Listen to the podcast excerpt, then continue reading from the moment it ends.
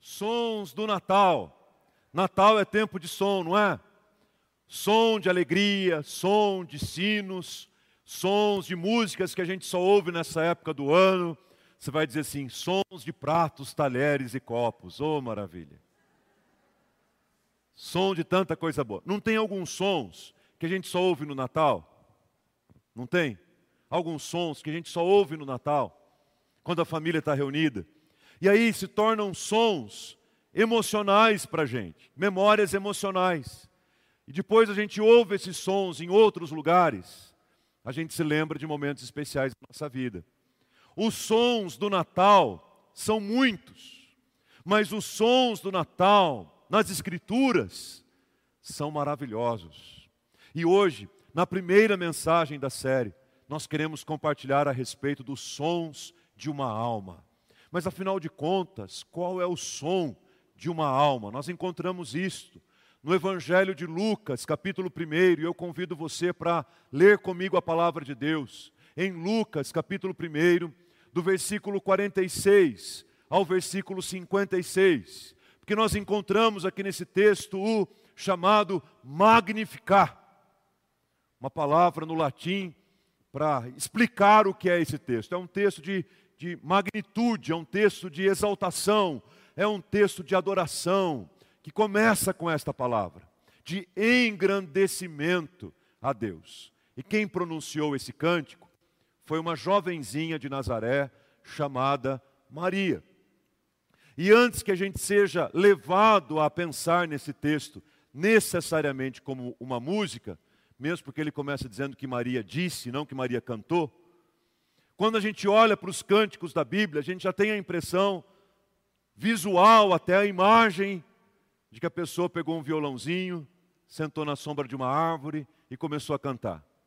Ai, que legal aquele texto, né, pastor? Que Maria pegou um violão e foi cantar embaixo da árvore.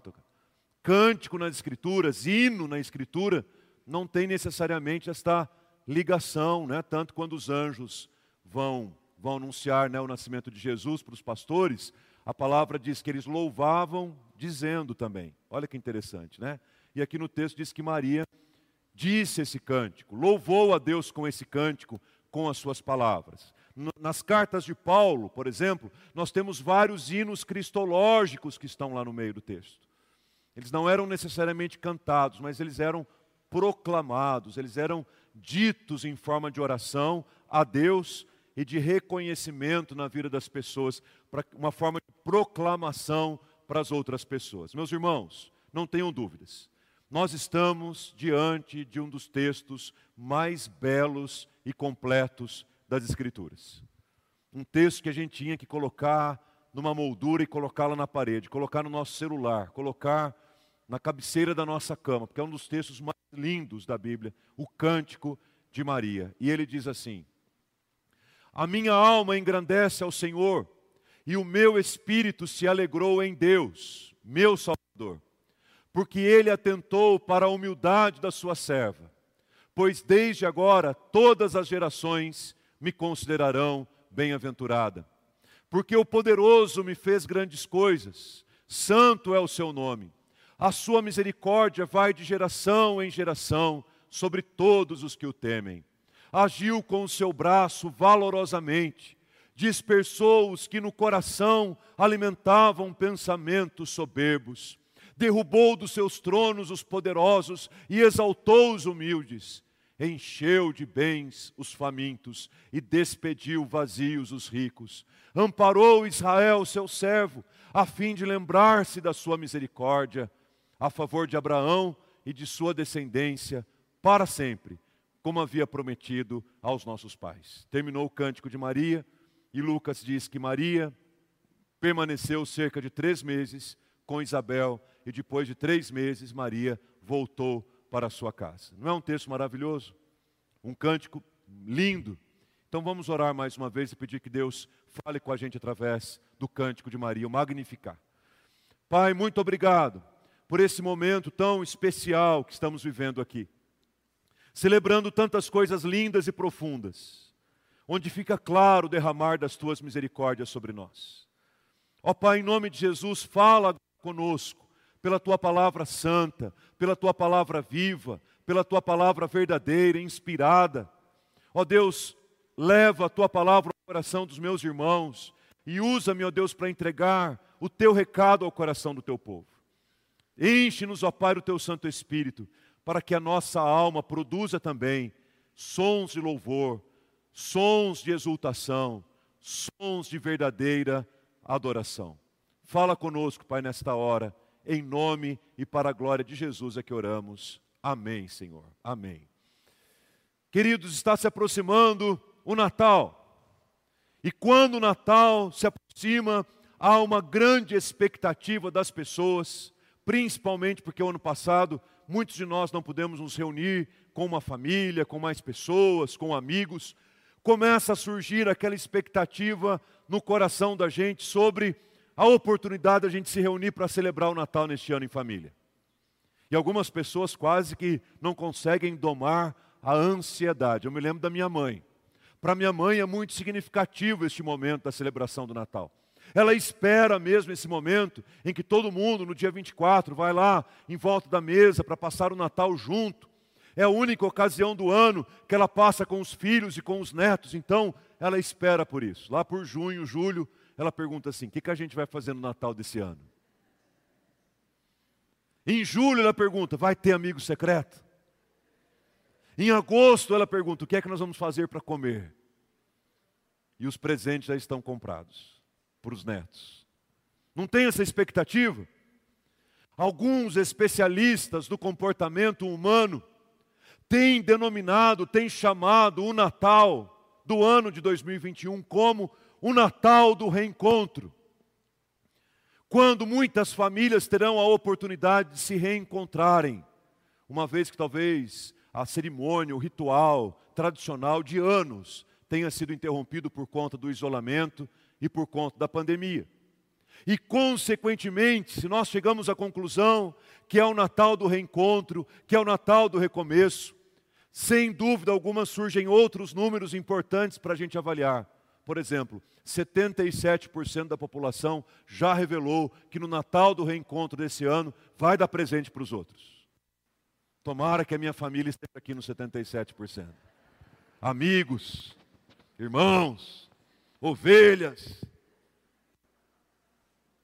4,3% é a expectativa do comércio de que as vendas aumentem comparado ao ano passado. Quer dizer, as pessoas vão comprar mais, as pessoas vão gastar mais. Cerca de 34 bilhões de reais será injetado na economia brasileira nas próximas semanas. Isso aqui é importante a gente olhar, porque nós corremos um risco de comemorarmos mais os símbolos do que aquilo que eles realmente representam. E no que diz respeito ao Natal, isso é fatal, porque se a gente comemora mais os símbolos e menos aquilo que ele representa, nós estamos deixando de lado e nos esquecendo de Jesus. E eu creio que os discípulos de Jesus, em momentos como a Páscoa, em momentos como o Natal, em momentos especiais assim, discípulos de Jesus, precisam relembrar, resgatar e ressignificar aquilo que o Natal verdadeiramente significa. O que é que nós comemoramos o Natal? Nós comemoramos que o Filho de Deus nasceu. O Filho de Deus veio para habitar entre nós, e a partir do nascimento de, do Filho de Deus, nós tivemos acesso à glória do próprio Deus. Com o nascimento de Jesus, o Verbo se fez carne e habitou entre nós de graça, cheio de verdade, e vimos a sua glória, e tivemos o contato com a glória do Pai na pessoa do Filho. Natal é isto.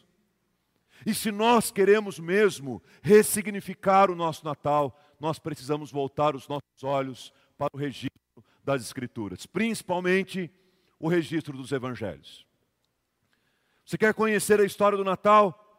Você quer recontar para os filhos a história de Natal? Lá na noite do dia 24, você quer compartilhar com a família qual é a verdadeira bíblica história do Natal? Então você precisa olhar para os evangelhos: Mateus, Marcos, Lucas e João. Hoje nós estamos meditando em Lucas. E na leitura de Lucas, na, no texto de Lucas, nós encontramos este magnificar, o cântico de uma jovem agraciada. Cântico eu já expliquei o que significa. Jovem, porque Maria possivelmente era uma adolescente nesses dias, uma jovenzinha, e agraciada, porque foi desta maneira que o anjo Gabriel lhe chamou. Salve, agraciada. Aliás, posso abrir um parênteses? Nós estamos meditando do dia 1 ao dia 24, através de vídeos que estão nas nossas redes sociais, uma devocional de um minuto e meio por dia sobre cada capítulo do Evangelho de Lucas. Lucas tem 24 capítulos, vamos, dia 1, capítulo 1, dia 2, capítulo 2. Hoje é dia 5, lá por 3 horas da tarde, capítulo 3. Se você ainda não viu, dá para ver, e a partir de hoje não perca mais nenhum. Todo dia uma palavra de Deus de um minuto e meio sobre o Evangelho de Lucas para nos conduzir ao nascimento de Jesus. O que é que nós encontramos nesta história e nessa narrativa a respeito do nascimento de Jesus? Primeiro, nós encontramos uma visita completamente inesperada numa cidade completamente improvável. A cidade improvável era Nazaré da Galileia. E a visita improvável era de um anjo que a Bíblia diz que se chamava Gabriel. Um anjo que veio da parte de Deus para visitar uma casa escolhida pelo próprio Deus em Nazaré. Depois encontramos nesta narrativa que a visita do anjo tinha um propósito, e o propósito era fazer um anúncio assustador assustador para o coração juvenil de Maria. Assustador também seria para mim e para você se nós tivéssemos recebido o mesmo anúncio. O anjo Gabriel aparece a Maria em Nazaré, na sua própria casa, e diz a ela: Maria, não fique preocupada, não fique assustada, não, não tema, porque aquilo que acontecerá com você é obra da ação do Espírito Santo de Deus. Encontramos nesta narrativa uma disposição impressionante do coração de Maria, porque, embora assustada, embora amedrontada, quando ela ouve da boca do anjo que aquilo era uma manifestação de Deus, pelo Espírito Santo, para o nascimento do Messias tão aguardado em Israel. No versículo 38 do texto, ela diz: Eis aqui a serva do Senhor, que se cumpra em minha vida o teu propósito, o teu querer. Deixa eu dizer uma coisa interessante para você. Eu não sei qual é o propósito que Deus tem para a sua vida, mas a resposta é essa, tá bom? Combinado? Você guarda aí no coração? Porque os propósitos que Deus tem para a minha vida são diferentes dos propósitos que Ele tem para a sua vida. E os propósitos que Ele tem para a sua vida talvez sejam diferentes dos propósitos que Ele tem para a minha vida. Porém, a resposta é a mesma. Quando você estiver diante dos propósitos do Senhor, diga a Ele de todo o coração: Eis aqui o servo do Senhor, eis aqui a serva do Senhor, que se cumpra em minha vida o teu querer. Está aí a dica da resposta. Essa narrativa mostra para a gente que aquilo que aconteceu em Nazaré era fruto de uma ação poderosa do Espírito Santo, como o próprio anjo havia anunciado a Maria. E como a própria Isabel, parente de Maria, foi tomada pelo Espírito Santo para que dos seus lábios saíssem louvores à glória de Deus pela vida da sua parente. Esta narrativa do nascimento de Jesus traz consigo basicamente dois cânticos ou duas falas de louvor. A primeira delas, a fala de Isabel, e como resposta à fala de Isabel, aí então o cântico de Maria. E meus irmãos, eu não sei se vocês perceberam na leitura, senão eu quero sugerir um exercício para você. Vai terminar o culto, você vai para casa, almoça tranquilo, depois do almoço, pega a sua Bíblia, senta naquele sofá gostoso que tem na sua casa e leia de novo o Cântico de Maria. Só que agora leia, grifando palavras, marcando conceitos importantes e preste atenção num detalhe. Observe quantas menções ao Antigo Testamento há no Cântico de Maria, especialmente dos Salmos e dos profetas. Você sabe para que serve? esses versículos que aparecem aqui no rodapé da sua Bíblia.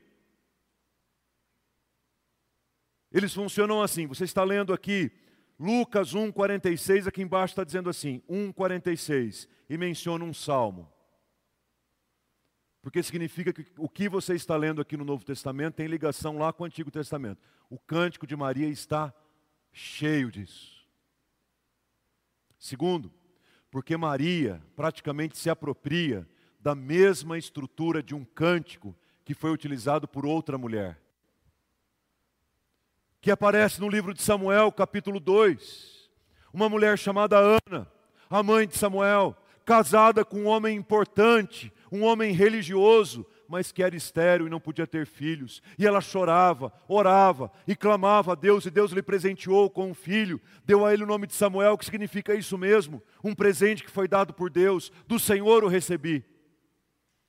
E aí no capítulo 2, Ana exalta a Deus com um cântico, e no cântico de Ana ela começa dizendo: A minha alma engrandece ao Senhor. Quando Maria, que nem casada era, muito menos com alguém importante e religioso, que recebe uma obra sobrenatural e única do Espírito Santo, para conceber aquele que seria o Messias, ela começa o seu cântico louvando a Deus, como Ana começou. Queridos, isso seria normal para um escriba. Isso seria normal para um fariseu, isso seria normal para um doutor da lei. Mas na boca de uma adolescente, de uma família humilde, numa cidade tão simples como Nazaré, quantas coisas improváveis no cenário, no ambiente, no contexto do nascimento de Jesus. Foi por isso que quando Maria chegou na casa da sua parente Isabel, que também estava grávida, com alguns, algumas semanas a mais do que Maria, Isabel não resistiu e diante do, do fruto do seu ventre ter se mexido, Isabel diz: Bendita Maria você entre as mulheres, bendito é o fruto que você carrega no seu ventre. Maria, como eu estou feliz, que grande honra é para mim receber na minha casa a visita da mãe do Salvador. Isabel louva a Deus pela vida de Maria e por aquilo que Deus estava fazendo. E como é que Maria responde? Maria responde com o seu cântico. E se Isabel fez isso no poder do Espírito Santo, Maria também proclama o seu cântico no poder do Espírito Santo para dizer: A minha alma engrandece ao Senhor e o meu espírito se alegrou em Deus, o meu Salvador.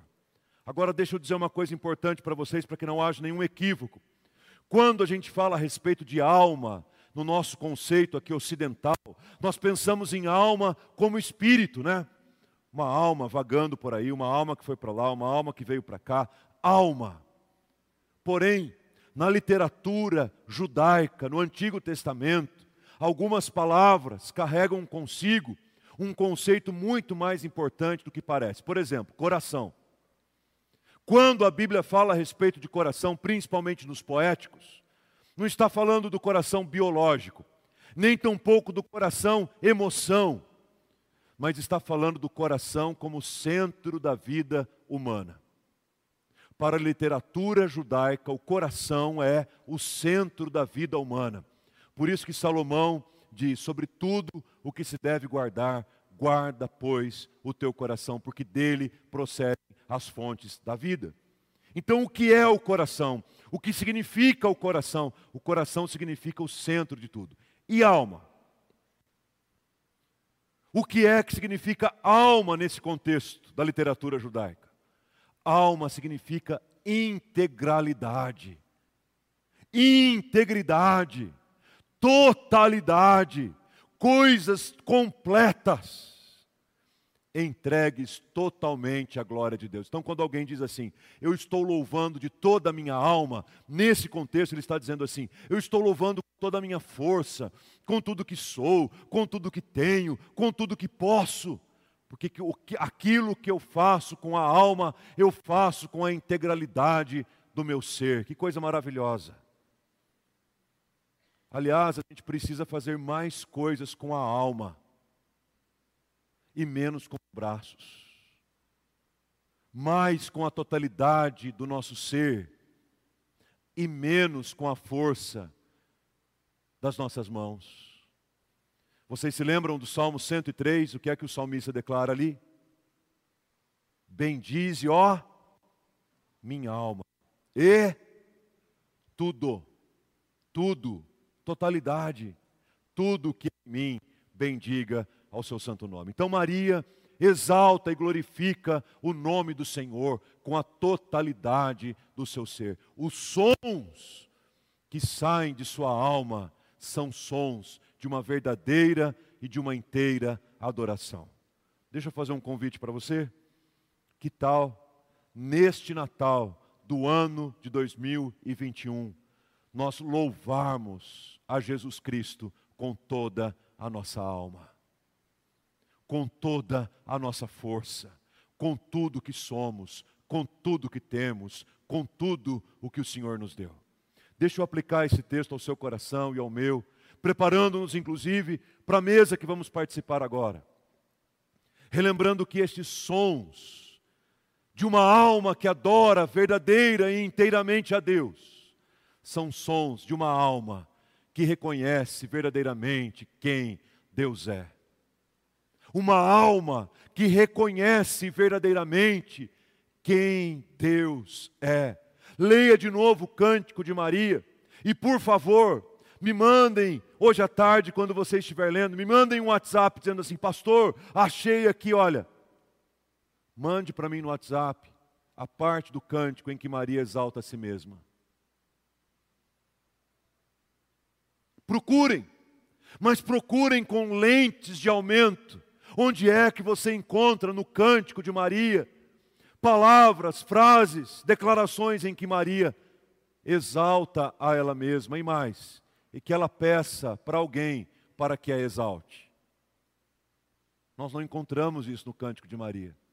Por outro lado, nós encontramos Maria referindo-se a Deus como o Salvador, o poderoso, o santo, o misericordioso, o justo, porque o cântico de Maria aponta para nenhum outro senão o próprio Deus.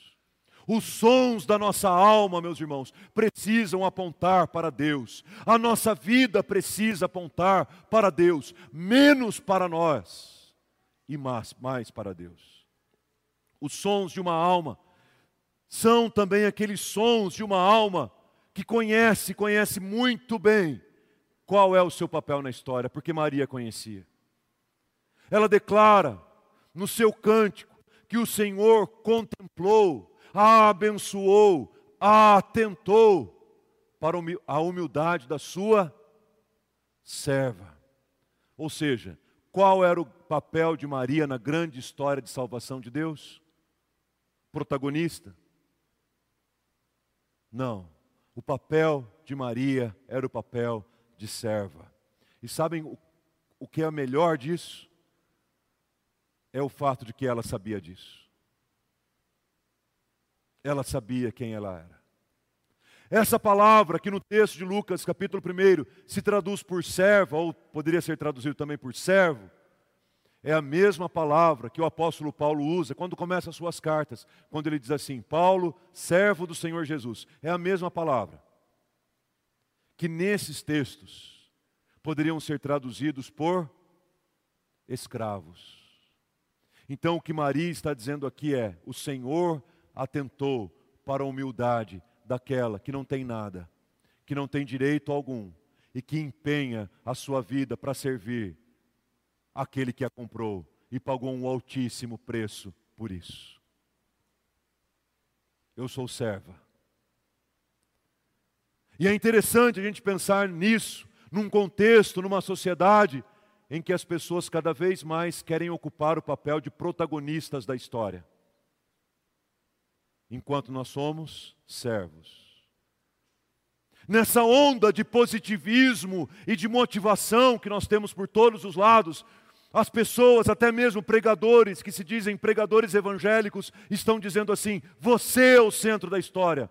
Eles estão mentindo para você, você não é o centro da história. Eles estão dizendo para você: você é o empoderado, você é a empoderada da história. Eles estão enganando você.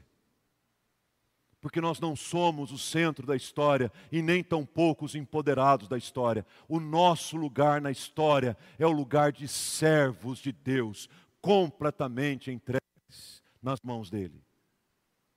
O centro da história é Jesus Cristo, Filho de Deus. Todo aquele que quer ser o centro da história, no mínimo, deveria ter morrido na cruz, em favor de culpados. Maria tinha plena consciência, a, o meu papel nessa grande história de salvação é o papel de servo. Eu não sou o protagonista da história, porque o protagonista é Jesus Cristo, Filho do Deus vivo. Sons de uma alma que enxerga com muito cuidado e amor aqueles que sofrem e passam necessidades. Uma alma que exalta e glorifica ao Senhor, compreende que o exaltar a Deus é muito mais do que vir na igreja e cantar louvores bonitos, mas é sair pelas ruas da cidade e perceber as necessidades daqueles que passam fome e quem sabe não tem o mesmo privilégio que nós de termos uma mesa cheia. Pastor, discurso social a essa época do ano, me poupe. Não, discurso do Evangelho. Porque a gente vai lendo o Cântico de Maria, é um texto de exaltação.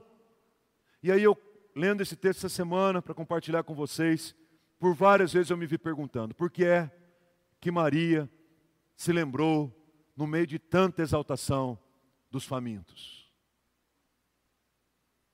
Para deixar bem claro que o nascimento de Jesus representava o início de um novo reino e um reino marcado pela justiça. Porque o Senhor é aquele que farta os famintos e é aquele que despede vazios os ricos. Porque o Senhor é justo em tudo o que faz. Essa semana uma pessoa me perguntou: Arthur, você conhece alguma criança que a família não tem dinheiro para comprar um presente de Natal? Eu queria comprar um presente de Natal para ela. Para uma criança. Pode me indicar alguém aí dos contatos da igreja? Alguém? Eu disse, claro. Como é que a gente pode estender o nosso fardo Natal aos famintos e aos que não têm nada? Como é que a gente pode fazer isso? Como é que a gente pode envolver os nossos filhos nisso? Vamos dar uns brinquedos? Vamos doar umas roupas. Vamos levar um alimento para uma outra família. Mas, pastor, são tantos por Sorocaba e pelo Brasil afora, eu sei. Mas se cada um de nós levantarmos os nossos olhos, como Maria levantou, nós conseguiremos atender as necessidades de muitas pessoas, como muitos de vocês já fizeram quando contribuíram, por exemplo, com a cesta solidária do Natal. É por aí. Porque no meio de tanta exaltação, Maria entendeu que adorar, servir, glorificar a Deus não se restringe a um período de canções ou declarações, mas se refere a uma vida prática de auxílio mútuo e de cuidado para com aqueles que precisam, para com aqueles que passam fome. Que oportunidade maravilhosa que a gente tem de fazer isso. Quero terminar mencionando uma carta que o apóstolo João mandou para um presbítero da igreja de Éfeso. Um presbítero que ele descreve como amado. João chamava todo mundo de amado. Mas esse presbítero era amado por ele. E o nome desse presbítero era Gaio. E João diz o seguinte a Gaio: Gaio, eu peço a Deus, a minha oração por você é para que tudo corra bem com você e que a sua saúde esteja bem. Parênteses. Encontrem amigos que orem por você assim. Mas também vamos orar por amigos assim, né? Fechando parênteses. Gaio, eu oro para que tudo vá bem com você e tudo esteja bem com a sua saúde. E qual é o parâmetro que João usa para ilustrar a qualidade da, de vida de Gaio? Eu quero que tudo vá bem na sua vida. E quero que a sua saúde esteja tão bem quanto vai bem a sua alma. Ah, meus amados, nesses anos de vida cristã e de ministério pastoral, Quantas pessoas eu vi num leito de morte, em UTIs, pessoas cujas almas iam muito bem. Porque ainda que o homem exterior se corrompa, o homem interior se renova de dia em dia. Eu quero que a sua saúde, que as coisas na sua vida vão tão bem como vai bem a sua alma. Como ia bem a alma de Maria ao ponto dela transcender, né? Aquele cântico maravilhoso. Transbordar é a palavra que eu queria usar. Transbordar aquele cântico maravilhoso. Vai bem sua alma?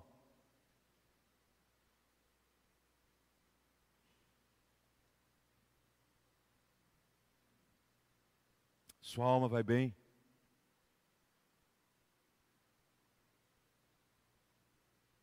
Então que a sua alma exalte e proclame sons do verdadeiro Natal. Aproveite a oportunidade da mesa, porque a mesa é um sinal de reconciliação, de vida, de graça, de recomeço. Então, se a conclusão que você chega é que as coisas não vão tão bem com a sua alma, hoje é dia de dizer: Senhor, começa a colocar ordem no caos do meu coração e começa pela minha alma, para que tudo vá bem com a minha alma.